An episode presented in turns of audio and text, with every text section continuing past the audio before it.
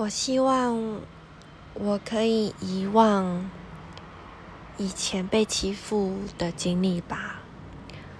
因为以前那个 cyberbullying 真的是很恐怖，足够让我停学，足够让我上新闻。然而到今天，还有人会报道出来，但是我没有做什么。伤天害理的事情，我只是勇敢表达我自己的想法，而且就是因为那个时候的气氛与跟我的想法有差别，就被当成一个罪人。我觉得，嗯，应该是说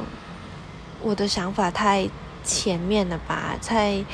在时代的尖端，因为到今天的新闻啊，或者是今天的评论，大家都听我的。但是相反，在十二年前，大家是攻击我。我觉得这段记忆真的是影响我很深，让我在校园的生活得了五年的忧郁症。在第五年的时候，还想过要自杀，所以我觉得太影响我了。就因为我没了自己的校园生活，也没了我的青春，也少了很多的朋友，然后也让我变成很孤僻的一个人。